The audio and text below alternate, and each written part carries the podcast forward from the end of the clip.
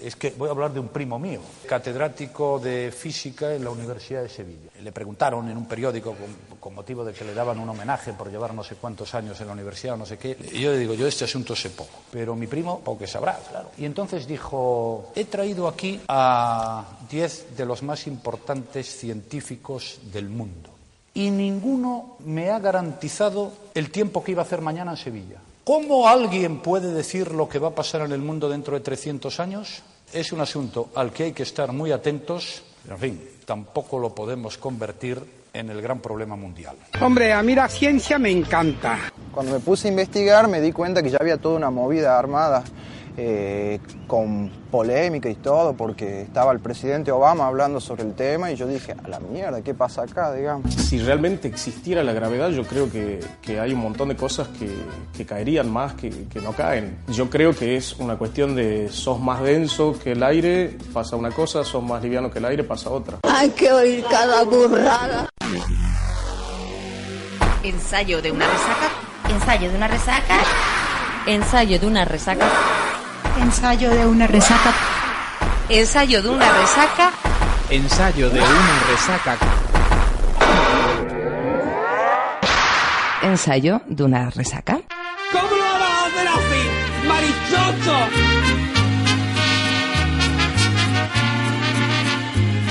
Muy buenas tardes, otro programa más de ensayo de una resaca, el número 103. Y hoy vamos a hablar de gente que niega hasta la realidad más absoluta y más evidente. Atrévete a negar lo que has sentido. Atrévete a negar que me has querido. Atrévete a decir que fue tan solo una simple ilusión, que eso fue todo. Atrévete a olvidar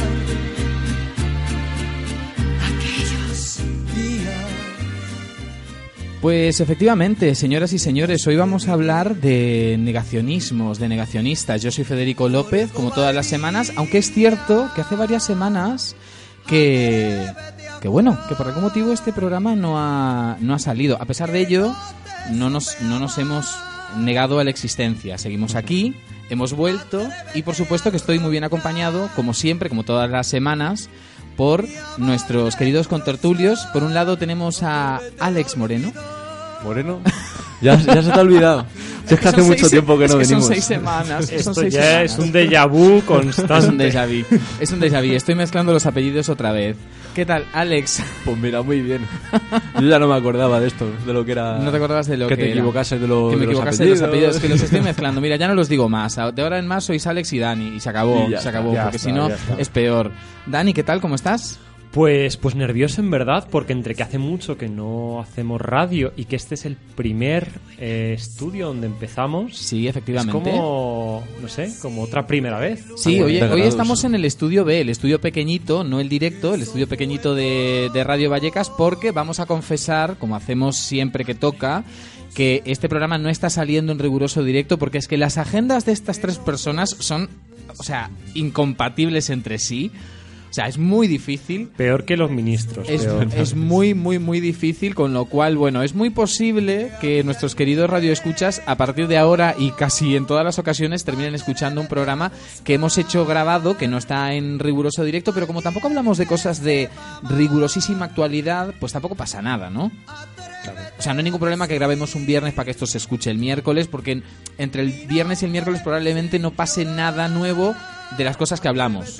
Y si pasan dos días, pues lo contamos aquí y ya está. Claro, ¿Qué o, vamos o a hacemos un pequeño anexo, ponemos Claro. un pequeño MP3 anexo, Claro, hacemos un par de podcasts más y ya está. claro, ya está, y hacemos anexos. Pues, señoras y señores que nos estáis escuchando, puede ser que nos escuchéis a través de las ondas de Radio Vallecas en el 107.5 de la FM, la forma más tradicional de escuchar este programa, o también podéis escucharnos a través de las ondas internetiles, eh, sintonizándonos a través de www.radiovallecasconk.org los miércoles de 20 a 21 horas o si no estáis, como nos pasa a nosotros, los miércoles de 20 a 21 horas, que no hay manera, y lo queréis escuchar en cualquier otro momento, mientras vais en el bus, mientras vais en el metro, mientras estáis trabajando, mientras estáis eh, cocinando o lo que sea, lo podéis hacer accediendo a nuestro canal de iVoox, que es el, bueno, buscáis directamente New N-E-W, ensayo de una resaca, o podéis entrar en nuestro blog, que a ver si te acuerdas, Dani, cuál era el blog para escuchar los programas grabados. Venga, ya, no me hagas esto. Eh, venga, es facilito. Ensayo de una resaca con K con K punto, punto com. No, punto blogspot. Ah, punto blogspot punto blogspot.com. com. Blogspot.com. Que ese es el blog donde, eh, como digo siempre, colgamos también los programas allí, porque a veces es cierto que Evox es un poco agresivo con los móviles, porque te obliga a que instales una aplicación. Muy violento, además. Es un una forma violento. muy violenta. O sea, yo me he sentido intimidado. Bueno, como hemos dicho, hoy vamos a hablar de negacionismos, de negacionismos y de negacionistas. Que negacionismo no es solamente llevar la contra, o sea, negacionismo es casi una posición ideológica frente a lo que es el consenso general de las cosas. Entonces, vamos a hacer un pequeño, una pequeña introducción para saber qué es esto del negacionismo, si os parece bien. El- en comportamiento humano, y vosotros que sois sociólogos lo sabréis mejor que nadie, el negacionismo es exhibido por individuos que eligen negar la realidad para eh, evadirse de una verdad que es incómoda. En ciencia ha sido definido como el rechazo de conceptos que son básicos, aceptados y fuertemente apoyados por la evidencia, que forman parte, como decíamos antes, del consenso científico en tal área, en favor de ideas que son radicales y controversiales. Casi siempre los negacionistas, digamos que se tiran por ideas que al final a todos nos chirrían un poco, ¿no? El antropólogo Didier Fassin define el negacionismo como, y abro comillas, una posición ideológica a través de la cual el sujeto reacciona sistemáticamente contra la realidad y la verdad. Edwin Cameron, que es un juez eh, superior sudafricano, afirma que para los negacionistas los hechos son inaceptables, participan en controversias radicales con propósitos ideológicos, de hechos que en líneas generales son aceptados por casi todos los expertos y aficionados como establecido sobre la base de una aplastante evidencia. Para hacerlo emplean distorsiones, medias verdades, transgiversaciones de las posturas rivales y convenientes cambios de premisas y lógica. ¿Vale? Lo que, lo que nos quedamos de, esta, de estas dos definiciones es que al final el, el negacionismo es una especie como de posicionamiento ideológico frente a una verdad más o menos establecida eh, que bueno que busca un objetivo más de adoctrinamiento ideológico que de, que de lograr la verdad de las cosas. ¿no? Porque es decir, muchos negacionistas hablan de cuestiones científicas como yo creo que, yo no creo que, y es que la ciencia, por ejemplo, no se trata de creencias, se trata de evidencia empírica. ¿No? Como este señor que en la introducción decía que para él la gravedad no existía. Es co- O sea, cosa del aire, ¿no? Claro, cosa del aire. Y además él decía, yo creo que la, que la gravedad no existe, ¿no? Pero es que no es una creencia, o sea, es que la gravedad no es una religión. O sea, hay evidencias que apoyan la gravedad desde hace mucho tiempo, además no es nada nuevo, ¿no?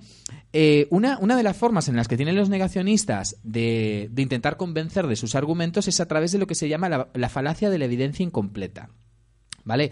Eh, es la acción de citar casos individuales o datos que parecen confirmar la verdad de una cierta posición, a la vez que se ignora una cantidad de evidencias de casos relacionados o información que puede contradecir tu posición. Es decir, si yo tengo un caso que apoya mi versión de los hechos, ignoro los 100 millones de casos que contradicen mi versión de los hechos, ¿no? Eh, también, por ejemplo, existe lo que se llama falacia de prueba anecdótica, que es eh, el, el- el no considerar grandes cantidades de datos en favor de aquella evidencia que se conoce personalmente, el uso selectivo de la evidencia, ¿no? Como le pasó a mi primo, esto es la verdad. Eso además es tipiquísimo. Es tipiquísimo, O sea, ¿no? eso yo lo he oído muchísimo, pero muchísimo. Bueno, lo he oído yo, por ejemplo, eh, Vox justificando su eh, negación de la violencia de género. hablan de las denuncias falsas porque, y, y prácticamente lo cito textual, hay muchas gentes que van a los mitines de Vox a contar su verdad sobre denuncias falsas, ¿no? Y es como, bueno, igual esa gente que va a los mitines de Vox a contar sus denuncias falsas dicen toda la verdad, pero son un pequeño porcentaje, pequeñísimo, de eh, todas las denuncias que realmente se, se hacen al respecto, ¿no? Pero claro, como te pasa a ti, como te pasa al lado, como le ha pasado a tu primo, tú crees que esa es la verdad absoluta, ¿no? Hacemos un repasito de las corrientes negacionistas antes de meternos en el ajo de hablar de, de ellas, ¿no? Las, Venga. las que yo por lo menos estuve así haciendo un poco de brainstorming sobre las corrientes negacionistas que más o menos están en boga está el negacionismo del VIH, ¿vale? Personas que niegan que el VIH es el causante del SIDA, el negacionismo de la violencia de género, que está ahora muy, muy ahí con, con Vox especialmente, el negacionismo de la evolución, que en Estados Unidos tiene muchísima importancia, el tierraplanismo, que luego os hablaré de él, la negación del holocausto, que Dani nos va a hablar, el negacionismo de las vacunas, que también traigo alguna cosilla sobre eso, el negacionismo del cambio climático, que es con lo que Alex también nos ha traído algo de material, y, y, muchísimos otros más que seguramente se nos, se nos escapan. Yo a mí esos son los que más o menos me suena que están aquí en el candelabro, diría Lucía Mazagatos. ¿Y no creéis que hay uno que está muy instaurado y que nadie se lo... A ver, cuéntanos. ¿Se lo plantea? ¿Cuál? El cristianismo. El cristianismo o sea, es eso de la vida después de la muerte es no quiero Es aceptar la de la muerte, muerte. entonces me invento que hay un mundo superior donde cuando me muera voy a ir. Entonces están negando una verdad que va a pasar, ¿no? O sea, no, no tengo forma, no, yo no quiero morir porque si no, ¿para qué, para qué nació? Entonces, Claro. Hay algo. Claro, lo que pasa es que, de todas formas, bueno, esto es un poco lo que, lo que está al principio de esta definición, ¿no? Que decía que el negacionismo es negar la realidad para evadir una verdad incómoda, Claro. ¿no? Y, y es Y aquí y le gusta morir, pues a nadie. Exactamente. Eh, lo que ocurre es que también es cierto que como lo que está después de la muerte no se puede experimentar, digamos que ahí hay un cierto limbo, ¿no? Claro. Sobre un consenso un poco cogido con pinzas, ¿eh? No es que yo crea que haya un afterlife, porque la verdad es que me encantaría, porque yo soy una de estas personas que no le apetece morirse nunca. Y que te encantan los after, con y lo que me cual encantan los after, con lo cual entre afterlife y tal estaría encantado de la vida, pero eh, es cierto que la evidencia por lo menos no apoya que haya algo después de la muerte. Parece que no.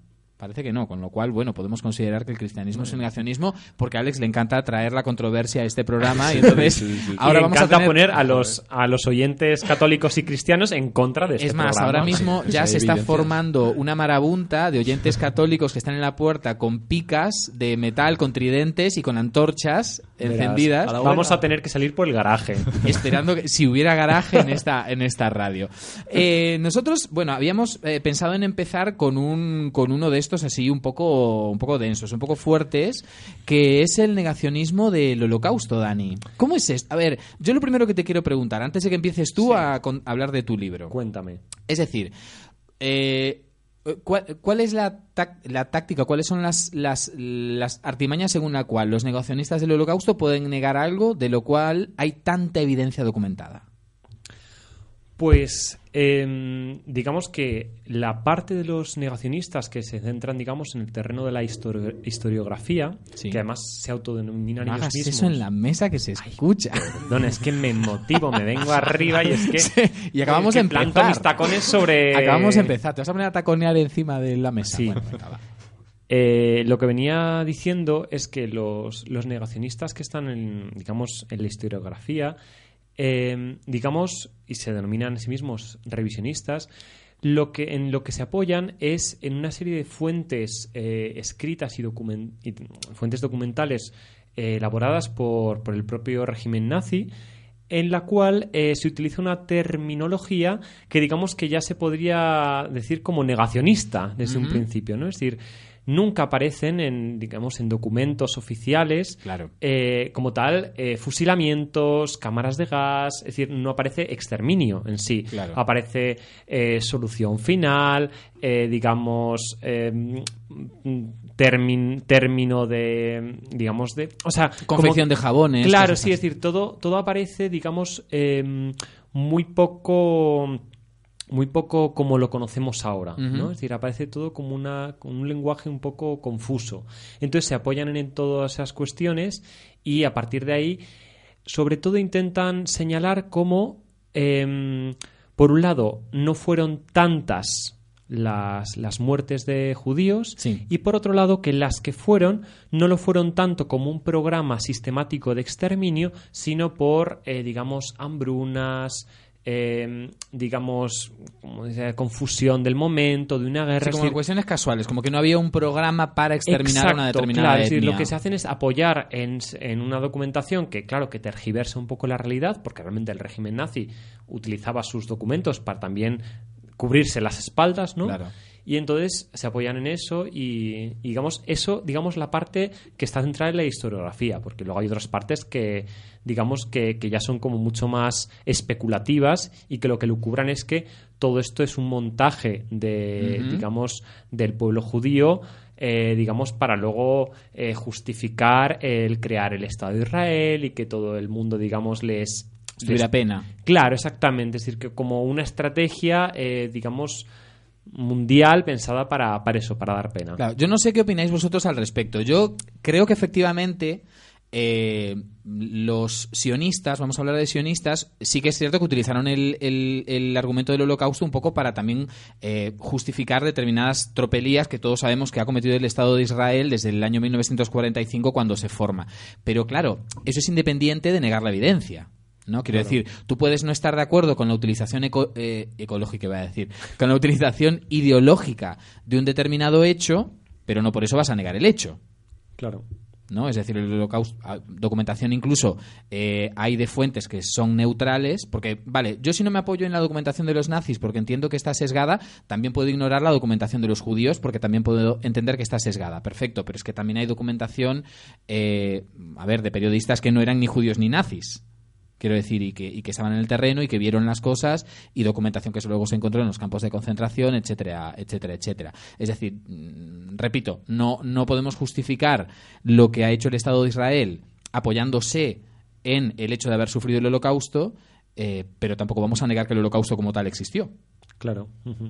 Sí, y que además me refiero, aunque hay, digamos, libros, artículos escritos, digamos, de negacionismo historiográfico, como tal, eso no se, o sea, no se sostiene ningún tipo de, digamos, consenso científico historiográfico. Es decir, un- en las sociedades de historiografía, tanto europea como mundial, me refiero, todos esos textos se vienen abajo. Es decir, los propios compañeros historiadores les dicen, mira, esto, esto no se te sostiene, ¿no?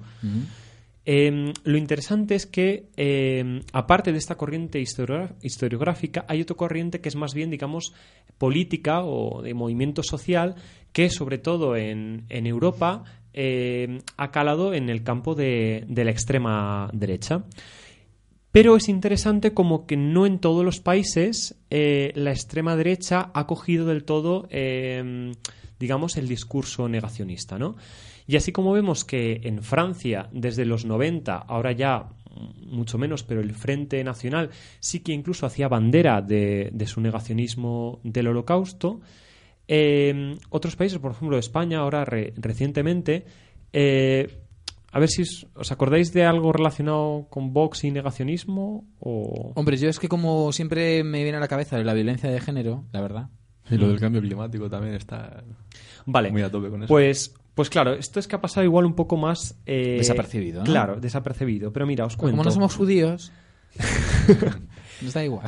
Fernando, Fernando Paz, eh, digamos, era. O sea, bueno, fue presentado por, por Vox en un principio por la provincia de Albacete como diputado. Sí.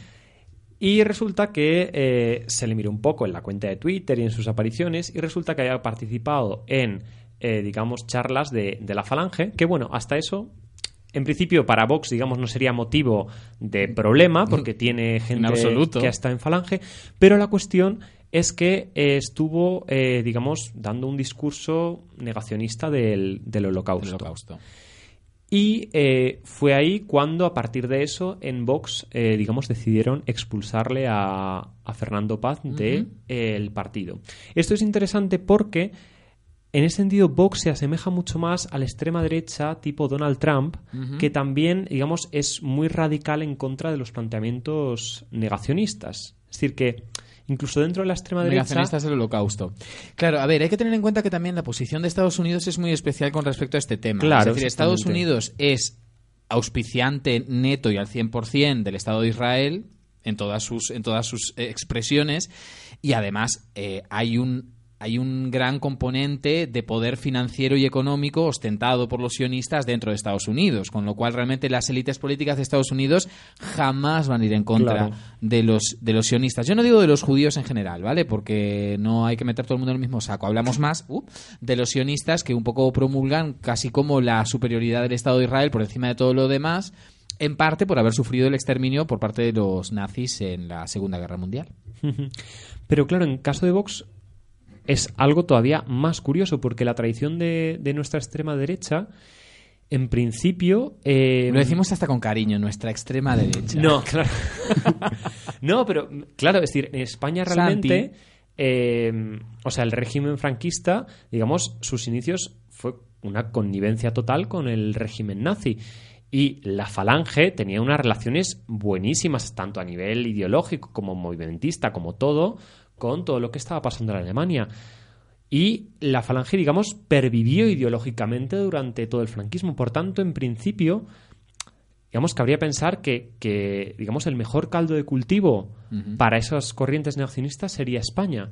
Pero, eh, curiosamente, no lo es. Y en parte por dos cuestiones. Primero, porque aquí con el pacto del olvido y el silencio, y aquí vuelvo a meter la, la memoria democrática, sí, sí, sí, sí, sí, se vuelve a meter. Aquí lo que ha pasado es que no se habla de nada y que todo se ha quedado como en el aquí no nebulosa, pasó nada. ¿no? Ujú. Claro.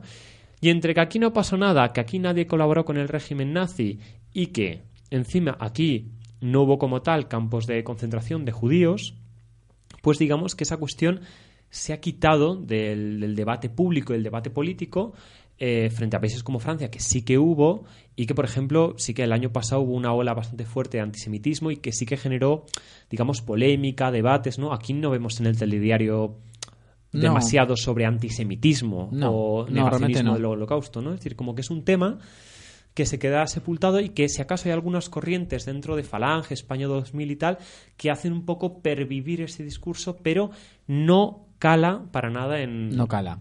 en la extrema derecha, eh, esta que ha surgido más institucional, ¿no? O sea que estos, bueno, digamos que están por Europa, pero un poco más, un poco más desperdigados. Claro, sí, es decir, hay determinados países, sobre todo en los que sí que hubo campos de concentración, donde sí que tienen mayor presencia estos grupos negacionistas, pero en otros que, que la cuestión no ha afectado tanto, pues, pues no han cuajado. Es interesante, ¿no? Donde, donde tienes la evidencia más a mano es donde surgen los negacionistas. Es una cosa como muy, muy extraña, ¿no? Claro, también es donde había responsables. Claro. Que eso también está como muy relacionado. Es decir, al final el, el negacionismo, por un lado, intenta exculpar a todos aquellos artífices Claro. de, de eso. Y por otro lado, es cierto que en general en Centro Europa el antisemitismo está mucho más arraigado y, eh, digamos, en tanto cuanto tú niegas eh, la evidencia del holocausto, digamos, es como si, si no ha pasado, puede volver a pasar, porque no ha pasado. Es decir, Claro. eh, la negación del holocausto se considera como una, una expresión más del antisemitismo, ¿no? Es una expresión más de, no, no, no, si aquí nadie ha Claro, odiado si a los aquí- judíos, Claro, exactamente. No, no, no. Si nosotros les... les, les aquí se ha muerto gente por cosas de la guerra. Por ¿sabes? cosas No de la guerra, judía, chico. Por cosas de la guerra. Bueno, pues Dani, no sé si tenemos algo más para agregar o... Bueno, a ver, siempre hay más para agregar. Siempre hay más que agregar. Solo por curiosidad, Sí. en, en España, eh, ahora no voy a saber decir la fecha, pero con la expulsión de los, mm, de los musulmanes Mm. de España con, con Isabel la Católica, también se expulsó a los, a los judíos, judíos. y esa es una de las razones por las que tampoco el digamos el exterminio nazi que se extendía digamos por todos sus aliados no no llegó a, a Muchos pueblos de España tienen barrios que son la judería, La porque judería. en su momento estaban también un poco, un poco aislados del, del resto. Hablando de, de España, podríamos hablar del primo de Rajoy, este que escuchamos al principio, porque Alex nos va a contar a continuación sobre otro negacionismo que también un poco se encuentra como de bruces contra la realidad, pero es cierto que también es un negacionismo que yo creo que tiene más calado porque hay muchísimos intereses económicos por, por detrás, ¿no? Que es el negacionismo del, del cambio climático. Pero antes de empezar a hablar de eso, vamos a escuchar a- vamos a escuchar una canción en portugués que últimamente me estoy haciendo muy aficionado, aficionado al portugués que se llama Tarde para negar, porque la verdad es que bueno, nunca es tarde para negar, la verdad.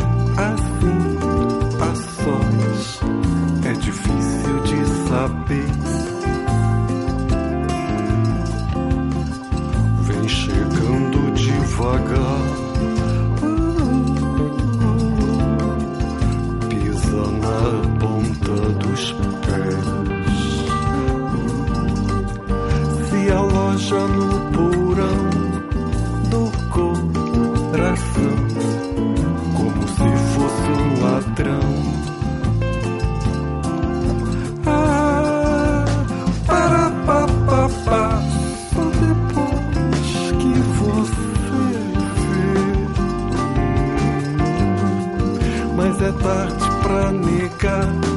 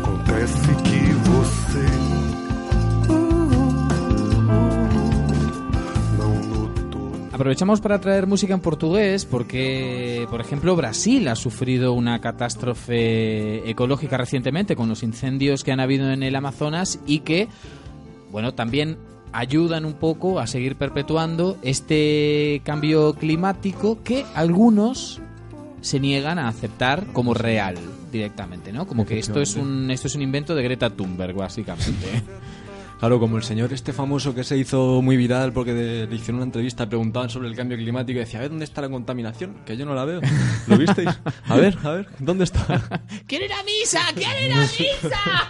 Una cosa, una cosa así. Claro. Eh, bueno, sí, que también es una cosa como muy de negacionistas, ¿no? De, de creer que cualquier cosa que no ves con los sentidos o que no experimentas en tu día a día no existe, ¿no?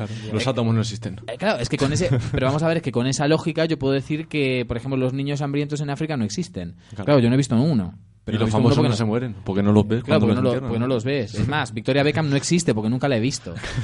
bueno, negacionistas entonces del cambio climático, que estos sí los tenemos muy, muy cerca y además en, en esferas de poder muy altas. Sí, los podemos tener identificados incluso. Los tenemos A mí, por ejemplo, se me ocurre, bueno, sabéis que ahora es todo el tema de la cumbre climática aquí en Madrid, que acaba hoy, por cierto. Que, que casualmente te has traído este tema justo cuando está la cumbre Sí, y además que climática. a mí en todos estos temitas del cambio climático me gustan. Es más, has traído tú la cumbre aquí, ¿verdad? Has montado todo este pifostio. Es más, él se trajo a Greta Thunberg en volandas a, a la cumbre.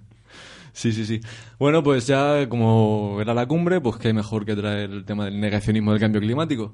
Y bueno, pues lo que decía, que ahí podemos tener a muchos personajes muy identificados con, con esta postura de negacionismo del cambio climático. Por ejemplo, se me ocurre Trump. Donald Trump. Sí. Eh, Putin también dice que el cambio climático es una exageración de Occidente para frenar el, crecimiento, desarrollo, claro. el crecimiento de Rusia. China, no es que no lo niegue, pero claro. No le viene es, bien. Es el mayor contaminante del mundo, el mayor productor del mundo, y dice, vamos a ver. si- No Yo no digo que su no, economía se basa en el carbón, pero- en el Yo no digo que no, pero la verdad es que no me viene muy bien ahora. Claro. Pero me dice, ahora me dices de cambiar la forma de producción y me hundes. Claro, claro. A India igual. India dice que mientras no, porque tiene un 300 millones de habitantes, todavía sin luz, Entonces dice Claro. que hasta que no consiga un desarrollo pleno, que tiene que seguir contaminando por cojones. Ya, Y ha dicho ya. un taco. Esto es muy malo, ¿eh? Claro. Y eso, y luego, claro, detrás hay unos lobbies muy fuertes que se empeñan en negar que hay cambio climático. Y son, Se pues, me ocurre también Jair Bolsonaro, por ejemplo, presidente de Pues, Brasil, sí. que es un negacionista también del cambio climático y, y- y el problema es que está a cargo del país que ostenta la mayor cantidad de superficie de la selva amazónica, por ejemplo. Bueno, Jair Bolsonaro ha llegado a decir que los incendios los provocaba Greenpeace. O sea, con eso ya los, lo tenemos todo, ¿no? Con eso ya lo tenemos todo. No está mal, no está mal. Bueno, y luego toda esta gente que niega el cambio climático, pues, ¿qué os voy a decir? Pues que tiene unas posturas o se defienden de que el cambio climático no existe, pues, de formas más o menos, o dan unos argumentos un poco curiosos, ¿no? Por así decirlo. Por ejemplo. Por ejemplo. Que se han dado otros cambios climáticos a lo largo de la historia, o sea, que, que es algo natural y que igual que es este, hubo una época glacial, pues que ahora hay una época pues en la que el planeta se está calentando, pero que, Calentita. no- que nosotros no tenemos la culpa. Calentita. Nosotros no tenemos la culpa. ¿Que a quién le hace daño el calor, narices? Claro, vamos a ver, ¿a quién no le apetece irse a la playica? Entonces, esto es como decir, claro, En que- los incendios no los hacemos nosotros ni los hace Greenpeace, sino que le- como antes de estar nosotros había incendios porque los hacían los rayos, pues nosotros no tenemos nada que ver. Claro. Esto ya viene implícito. Bueno, de todas formas, voy a, voy a introducir un pequeño matiz. Es decir, es cierto que la Tierra experimenta ciclos de cambio climático. Lo que pasa es que lo que dicen los científicos es que nosotros lo estamos acelerando y Que no son agravando. claro, que no son tan bruscos. O sea, Claro, que una época glacial en miles de años tardó en hacerse, no en cosa de 100 años. Eh, luego, otra cosita así también que tiene tela es que cómo va a haber cambio climático si sigue haciendo frío. Hombre, que- ya, claro, si te vas al Polo Norte... ¿Qué, Pues qué es sí. esto? ¿Que si hace frío? Pues no, no, y además yo ayer pasé un frío pelón, o sea, Sí, es verdad ayer- que yo... Yo ayer mm, de- me convertí en, negacionismo, Sí, sí, en sí. negacionista total del cambio climático. Que bueno, que de todas formas también, eh, estos negacionistas también confunden un poco los argumentos. El cambio climático no necesariamente significa el calentamiento de todos los sitios de la Tierra. A veces significa también que los climas se hacen más extremos. Ahí está. Y luego, por ejemplo, en zonas donde no suele llover, de repente hay inundaciones, Ah, llueve claro, a lo bestia. Exactamente. Zonas frías, pues, se pierden, como el Polo Norte. Y nada. Y bueno, Decía Greta Thunberg, por ejemplo, que ella se había que, bueno, no lo decía ella, ¿no? Pero gente que la conoce dice que una un punto de inflexión en su vida había sido una vez que cuando pequeña había visto un documental sobre el hambre que estaban pasando los osos polares del Polo Norte porque debido a la, al, al derretimiento de los casquetes polares cada vez tienen menos sitios donde buscar su comida. Ya, ya, esos documentales dan una penita además. Claro, y De ver entonces- al oso pobrecillo ahí en un bloque de hielo aislado. Exactamente, Bueno, bueno, exactamente. Entonces parece que eso le, le marcó mucho y se montó en el catamarán. Ves, 16 años haciendo activismo. Ya, ya. Y no sé, luego también dicen que, que no hay cambio climático porque los últimos 15 años las temperaturas no han cambiado. No, bueno, claro. No en cambiado. 15 años no, hay que mirarlo un poquito más en largo Claro, plazo, ¿no? Igual hay que mirar 100 años. Claro. Pero curiosamente, desde el año 2000 hasta ahora, ¿vale? Que no sé si lo sabréis, eh, pues desde el... van 19 años. Vale, pues en 19 años eh, tenemos mm, registrados los 14 años más calurosos de la historia. De la historia. ¿Vale? Eh, falta el 15. Que el 15, creo recordar que era cuando la Tierra estaba formando y todo era fuego y lava. ¿Vale? Pues todo ese era fuego y lava. Esto es muy bíblico lo de Alex, ¿eh? Que todo Entonces, era fuego. ese fue el año que falta más caluroso a los que estamos viviendo ahora, ¿sabes? A ver, más caluroso que este año fue el año 1 de la Tierra, cuando era básicamente una bola de lava De fuego, hirviente, sí. ¿no? Una cosa así, Ahí está. girando alrededor del Sol. Que bueno, que lo de girar alrededor del Sol es otra cosa que también tenemos que discutir. A ver si es cierto eso o es un invento de la NASA. Que va, que va, esto no gira. Somos, el universo gira alrededor de nosotros. Bueno, a ver, que yo estuve, yo me miré un vídeo sobre los argumentos de los tierraplanistas, luego voy a hablarlo, ¿no? Pero simplemente aprovechando que ya está encadenado con esto, que muchos de ellos niegan hasta, hasta la rotación de la Tierra, porque dicen que si la Tierra rota a, yo qué sé, 36.000 kilómetros por hora, como es que no lo sentimos. No es así, es donde tú eres el centro del universo, lo que tú no sientes no existe. Claro. ¿No? No existe. Pues no existe. Y yo que sé, ¿qué os puedo más contar? Ah, sí, sabéis que también tiene beneficios para los negacionistas esto el calentamiento global. No, no el calentamiento global, perdón. Beneficios el negarlo. CO2, el CO2, beneficio para el mundo. Ah, que tiene beneficio el CO2. Claro. Ah, vale. Porque hay muchas plantas que, claro, las plantas chupan CO2. Hombre, entonces, sí, si hay más claro. CO2, tienen más, más alimento. No, claro, claro que sí. Ellas Claro. están ahí frotándose las, frotándose las hojitas. Claro. Y, y tengo que decir que, que esto no es mentira del todo. ¿vale? No, Porque no, sí es es verdad cierto, que, que hay algunas, algunos tipos de plantas que sí que es verdad que, que les viene bien que haya más CO2. Pero a- al mínimo. Que al resto, ver, al resto no le viene bien. Es que el tema es, probablemente, la, la vida es muy adaptable y la vida se ha adaptado a condiciones realmente muy extremas. O sea, probablemente esto no signifique la extinción absolutamente de la vida en el planeta, pero sí en un desequilibrio que la Tierra va a necesitar mucho tiempo para poder reequilibrar y quizá nosotros no seamos testigo de él. Sí. ¿Vale? ¿Y Es ¿Sabes decir, quién va a la- quedar después de la vida no, claro, la vida no se va a extinguir, probablemente surjan otras especies, otras plantas que se alimenten del CO2 que nosotros hemos lanzado, porque eso es supervivencia y es parte de la evolución que nos enseñó el señor Carlos Darwin. Pero Sí. claro, nosotros primero lo estamos acelerando, con lo cual es difícil que los organismos puedan adaptarse a un ritmo de cambio tan rápido. Y segundo, puede ser que esto sea como escupir hacia arriba y que nos caiga en la cara y seamos nosotros justo los últimos que podamos sobrevivir a esta, a esta hecatombe, a esta debacle total. Eh, un- una cosilla, quería introducir también sobre la figura de Greta Thunberg, que estábamos ahí con el tema. Yo, a ver, me cae muy simpática la niña, que vale, que sea muy activista y todo lo que quieras, ¿vale? Pero a mí todo este teatrillo del catamarán y todo esto, a mí me ha sentado un poco pesado ya, me parece un poco pesaico. O sea, a ver, nadie le va a arrancar la cabeza a la niña porque se coge un avión para estar en una cumbre. Que el avión no es el medio de transporte menos contaminante del mundo. Pero bueno, mm, a ver, que, que creo que hace muchas otras cosas para compensarlo, ¿no? No, no creo que nadie, hubiera, no- que, que nadie hubiera ido con un tridente a intentar masacrar a la niña porque se hubiera cogido un avión. Claro, y más, si se lo coge ella sola para sí misma, vale. Que te puedan Eh, criticar, claro, exactamente. Claro, si se coge un jet privado, pues, el pues sí. ¿sabes? Que se ha tirado que tres pero- semanas, ¿no? De viaje para llegar a, a Portugal. A ver, yo es que creo que también Greta, o sea, como activista que es, también eh, tiene conciencia de que ella es una figura pública y sabe que tiene muchos detractores. Y sabe no les que quiere si dar va, argumentos, ¿no? claro, si va en avión, ya, digamos, siembra eh, que todos los periódicos, emisoras y todos los tipos negacionistas y que te salga Trump diciendo, Claro. pues muy ecológica, Muy pero, ecológica, va pero se tal". fue en Europa. Claro, exacto. Entonces yo sí que entiendo que lo hace un poco para... Jo, porque en verdad cualquier cosa que haga ella eh, se utiliza como argumento para rebatir... O sea, me refiero, muchos Sí. de los negacionistas lo que hacen es atacar a Greta, ¿no? Entonces también eh, ella tiene un punto de... O sea, cualquiera puede ver a Greta tirando un plástico en, en el suelo, claro. O sea, se vendrían Imagínate. arribísima y dirían, es que el cambio climático... Es que la copa menstrual de Greta es de plástico. Claro, Ella no, claro. las utiliza de Y papel. la ropa que utiliza gasta mucha agua para Como los- fabricarse. bueno. como los filtros de papel de la cafetera en lugar de copas menstruales. Que, que de hecho ella, ella ha pedido que, que me refiero, que, que cese ya toda esta mm, circo mediático alrededor de su figura y que, que me refiero y que la prensa se fije en otros referentes activistas jóvenes Sí, que claro, hay que a los hay. montones. Hay a montones. Habéis visto que incluso en la manifestación la policía le recomendó no estar en la cabecera por temas de seguridad. O sea, ojito, ¿eh? Ojito que debe haber gente en verdad tiene que ser esperando muy para pegarle con un tiro. 16 años que te vayan Es que es persiguiendo las cámaras, que todo el mundo te Ya. pare para hacerte fotos. Y que, y que luego Y que eso, ¿no? Que tú te vayas a una manifestación y que la policía te tenga que venir a decir, oye, mm, Gretita mía, no te pongas en la cabecera que igual viene un francotirador y te vuela los sesos, ¿no? Es, es muy JFK. El- es muy JFK el tema. Eh, Ya chicos, ves.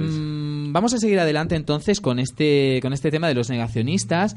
Hay, hay unos negacionistas que, que voy a decir que me caen simpáticos. A mí los negacionistas en general no me caen simpáticos, pero es cierto que algunos son tan ridículos que terminan causándote un poco de risa. Es que es la verdad. Y es el tema de los tierraplanistas, que sabéis perfectamente qué, qué es lo que promulgan los tierraplanistas. Que la tierra, la tierra es un círculo, ¿no? Que la Tierra es plana. que la Tierra es plana. Bueno, eh, voy a meter un matiz. No necesariamente que es plana, pero que tiene forma de como de lenteja. ¿Vale? Es una cosa así, una cosa muy extraña. A ver, hay una creencia popular muy errónea de que durante la Edad Media la gente creía que la Tierra era plana. Esto es una cosa que nos han contado mucho. Incluso cuando hablamos del descubrimiento de América, eh, a veces se ha resumido, yo recuerdo haberlo escuchado alguna vez en el colegio, como que mm, Cristóbal Colón fue el que descubrió de pronto que la Tierra era redonda. No, mentira, lo sabían muy bien y lo sabían claramente. Eh, lo que pasa es que calcularon mal las distancias, pero sabían perfectamente que la Tierra era una esfera, ¿vale? Esto ya es algo que aparece en la antigüedad clásica, popularizada por Pitágoras y Aristóteles y aceptada por prácticamente todos los estudiosos ya en tiempos de Ptolomeo en el siglo II después de Cristo, o sea, hace un rato ya. En la Edad Media, todas las ramas principales del cristianismo aceptaban como una idea clara que la Tierra era esférica. Otra cosa es que pensaran que giraban los astros alrededor de la Tierra. Eso ya es otra historia. La teoría heliocéntrica aún tardó. Pero que la Tierra era esférica lo sabía todo Dios. Eh, el moderno movimiento pro Tierra plana se originó cuando un inventor inglés, Samuel Birley Rothman, en 1880 y pico, publicó un panfleto de 16 páginas que más adelante se vino arriba, como Dani, y lo hizo un libro de 430 páginas. Toma ya. Dijo, aquí podemos hacer, con estas 16 páginas hacemos un libraco. De acuerdo con el sistema de Robotman, es que es súper difícil el apellido, al que llamó astronomía cetética, porque les gusta inventarse el nombre, la Tierra es un disco plano centrado en el polo norte y cerrado en su límite sur por un muro de hielo. ¿Vale? Es bueno, como sí, sí, Juego de sí, Tronos. es como Juego de Tronos, es Bueno, exactamente. bueno, o sea, claro. imaginaros, el, el- como si fuera el logo de las Naciones Unidas, ¿vale? El, el polo norte en el centro y lo que nosotros consideramos la Antártida realmente es el muro que hay al sur y que rodea el disco. Me encanta. La imagen es buenísima, ¿eh? Sí, la imagen es buenísima. Otra cosa es que la evidencia la contradiga totalmente, pero la imagen es, es muy buena. Eh, además, ellos dicen que el Sol, la Luna, los planetas y las estrellas están solamente a unos 100 kilómetros por encima de la superficie. O sea, están aquí al lado. Ay, pues qué bien, en verdad. Ahí ya empiezan a Porque luego bascularse si un las poco. puedes ver. A la luna la ves. Si la ves, está cerquita, ¿no? Está cerquita, claro. Si la ves es porque está ahí. Tras la muerte de Robotham, Robotham, o como sea que se llame este señor, sus seguidores crearon la Sociedad Cetética Universal y permanecieron activos hasta bien entrado el siglo XX tras la Primera eh, Guerra Mundial, que es cuando empiezan como a, a caer en picado, ya no son tan populares, ¿vale? En los Estados Unidos las ideas de este señor, que no lo voy a volver a mencionar, fueron adoptadas por un culto religioso, la Iglesia Católica Cristiana, ¿m?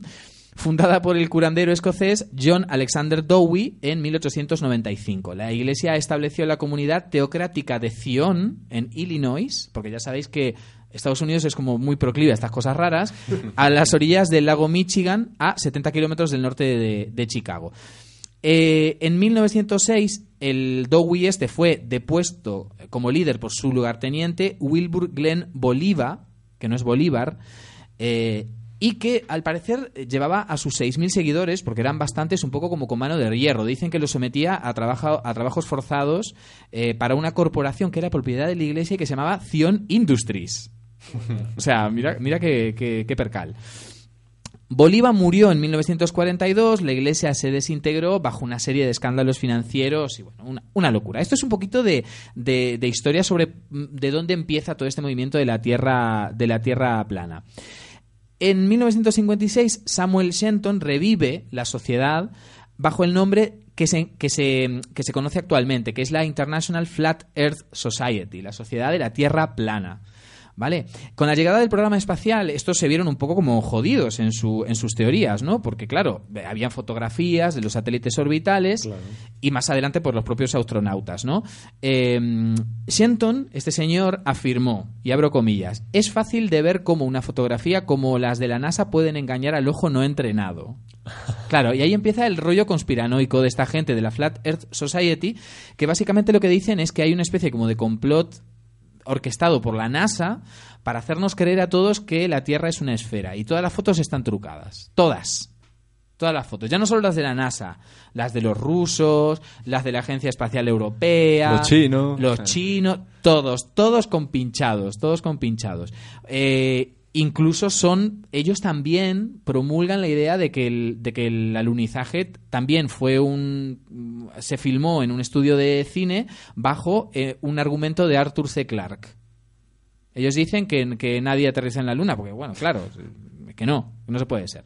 Porque nosotros no lo hemos visto, con lo cual no. Y solo he leído una vez.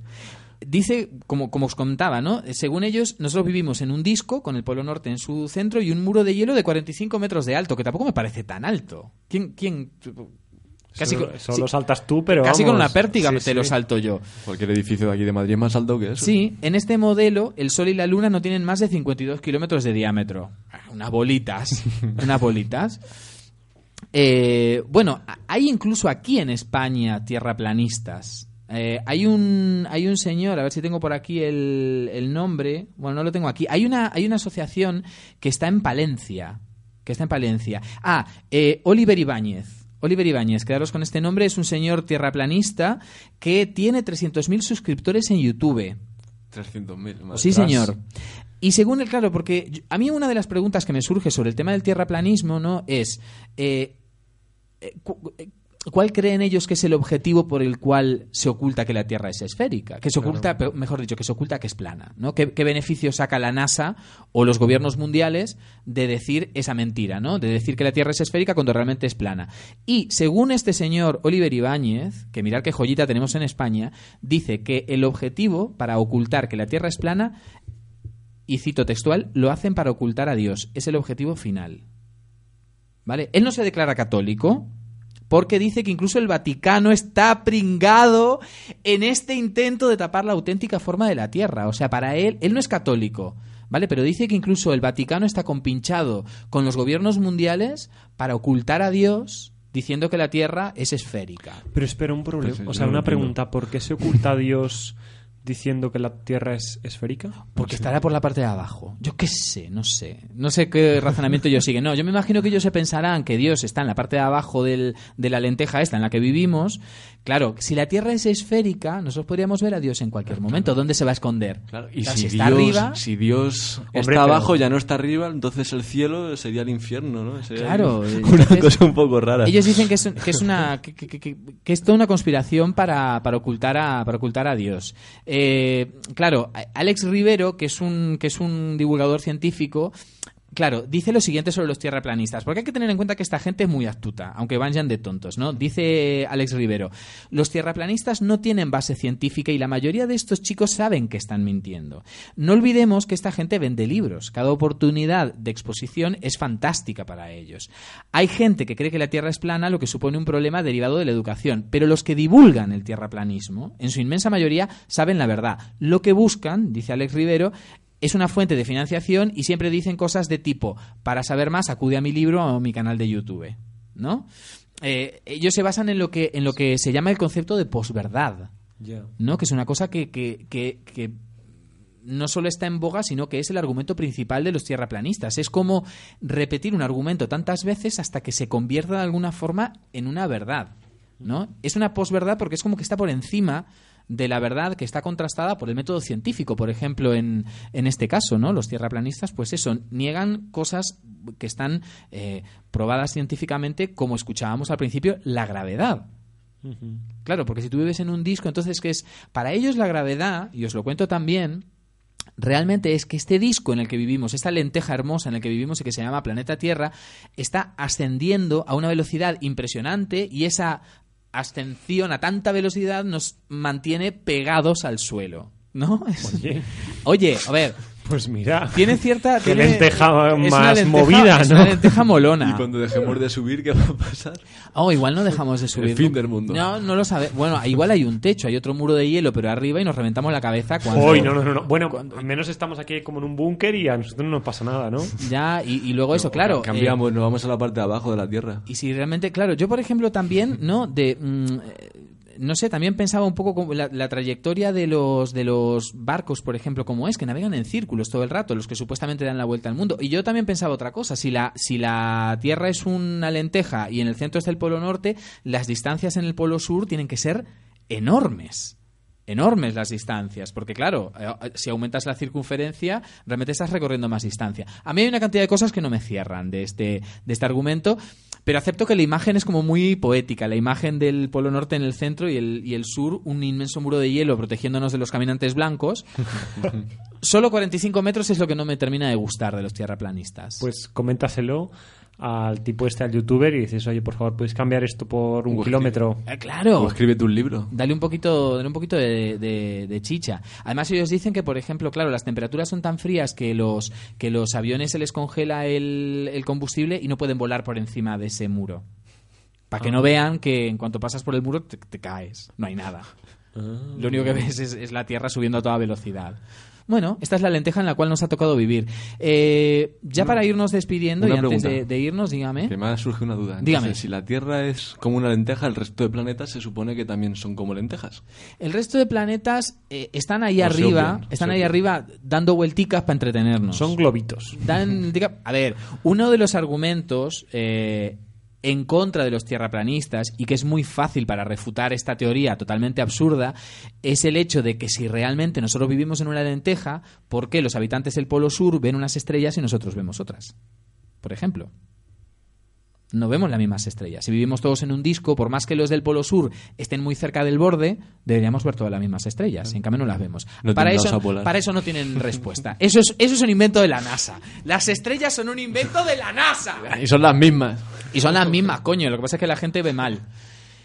En fin, nosotros vamos a ilustrar y vamos a dedicar esta canción a los tierraplanistas y volveremos ya para despedirnos de este programa porque nos quedan realmente dos minutos, no sé cómo Uy. vamos a hacer esto, eh, con una canción del, creo que es el último disco de Joaquín Sabina que además nos viene mm, como anillo al dedo, que se llama Lo niego todo.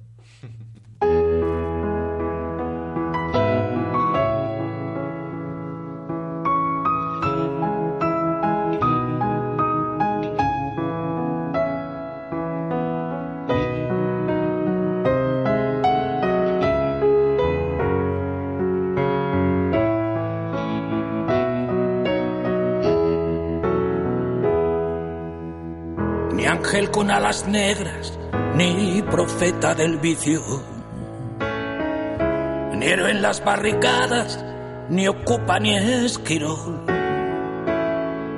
ni rey de los suburbios, ni flor del precipicio, ni cantante de orquesta, ni el Dylan español, ni el abajo firmante, ni vendedor de humo ni juglar del asfalto, ni rojo de salón,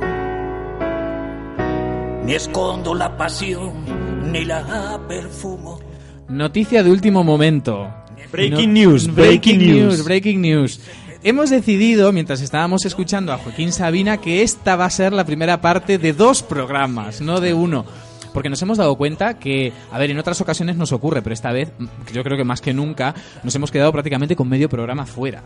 ¿Vale? sí. Queríamos hablar, por ejemplo, de cuáles serían las mejores tácticas para refutar a los negacionistas. Se nos ha quedado fuera. Alex nos traía un catálogo de famosos que parece que están muertos, pero que no lo están. Y de al revés, famosos mm, que han muerto pero no están pero que, muertos. pare- pero han parece que metido están- dobles o han metido Exactamente. cosas. Luego, por ejemplo, yo también traigo un decálogo de argumentarios sobre las personas que están en contra de las vacunas, que también es una cosa que está muy de actualidad y que puede ser muy peligrosa. Con lo cual, hemos decidido un poco breaking news a último momento que este va a ser básicamente la primera parte de dos programas, porque además estaría muy bien escuchar un poquito más a Sabina, que lo he tenido que cortar a los 30 segundos y no, no, no puede ser, no puede ser cortar al maestro de esta manera. Eh, con lo cual, pues eso. Vamos a seguir hablando de negacionistas, vamos a hablar de negacionistas, de conspiranoicos también, porque también hay otra negación, que es la negación de la evidencia con los atentados del 11M, por ejemplo. Ah, mira, ¿Eh? interesante además ¿Ves? eso. Que eso ya te estoy dando tema para la próxima también, para que hagas los deberes. sí. Esto está muy, muy interesante. Que además tenemos de rabiosa actualidad al, comis- al comisario Villarejo, que también anduvo metido en ese ajo, porque ¿en qué ajos no estuvo el comisario Es que es un Villarejo? fantástico, vamos. Es un fenómeno Es un tipo. fenómeno. Sí, sí. Es un- era él el que tenía los hilos sujetos sí, durante tantísimos años aquí en España. Le estamos votando a él siempre Sí, y no nos estamos dando cuenta. efectivamente, él es quien está... Que no me jodan con el club Bilderberg. Es el club de Villarejo el que realmente cuenta. Pues en fin, eso chicos, que nos hemos quedado con mucha temática fuera y que creo que podemos el próximo programa seguir extendiendo este tema porque es un tema muy interesante porque además eh, luchar contra la ignorancia siempre es bueno. Desde cualquier tertulia, desde cualquier púlpito, siempre está bien luchar contra la ignorancia y los negacionistas al final ejercen una ignorancia y además una ignorancia que es la peor, que es, la, es, es esta ignorancia que intenta llevarse eh, el mundo por, por delante pero a, a- a las malas, ¿no? Es decir, porque hay mucha gente ignorancia por, ignorante por falta de educación. Pero hay gente que es ignorante porque decide serlo y porque le parece que es eh, una forma de, de- de- de expresar sus ideologías en, pisando la de los demás. Claro, y y pisando que la hace- que hace daño. Y que hacen daño, además. Sí, sí, sí. Bueno, pues eso, vamos a seguir hablando entonces de negacionistas la próxima semana. Dani, muchas gracias por haber venido. Estoy muy contento de volver aquí, la verdad. Muy contento y como Buenas- estamos muy contentos, pues vamos a seguir, vamos a seguir. Alex, muchas gracias por haber venido. De nada. Yo soy Federico López. Vamos a encontrarnos entonces la próxima semana o cuando, o cuando nos apetezca a nosotros para seguir hablando sobre negacionistas y como siempre tenemos un minuto para despedirnos de este maravilloso ensayo de una resaca. Bueno, no necesito repetir que hoy hemos hablado de negacionistas, de negaciones, de conspiranoicos, pero seguiremos la próxima semana aquí en Radio Vallecas. Unas últimas palabras, o mejor dicho, unas palabras para seguir la próxima semana, Dani. Pues que por favor sigáis sintonizando Radio Vallecas porque esto va a volverse mucho más interesante. Mm, Alex. Que no, que esto no, esto no acaba aquí. Que esto no. Que, que esto continúa. Vamos, a ne- vamos a negar el fin de este programa. Claro. Este programa no se termina. Pues eso, eh, nosotros vamos a seguir intentando luchar contra la ignorancia. No es que nosotros no seamos ignorantes, porque somos ignorantes de muchas cosas, pero tenemos la actitud de combatir nuestra propia ignorancia aprendiendo siempre cosas nuevas y es lo que nos gusta hacer con todos los que nos escuchan. Que aprendamos, que aprendamos todos juntos nuevas cosas. Nos escuchamos la próxima semana aquí en Radio Vallecas. Que paséis una excelente semana. Un beso muy grande para todos.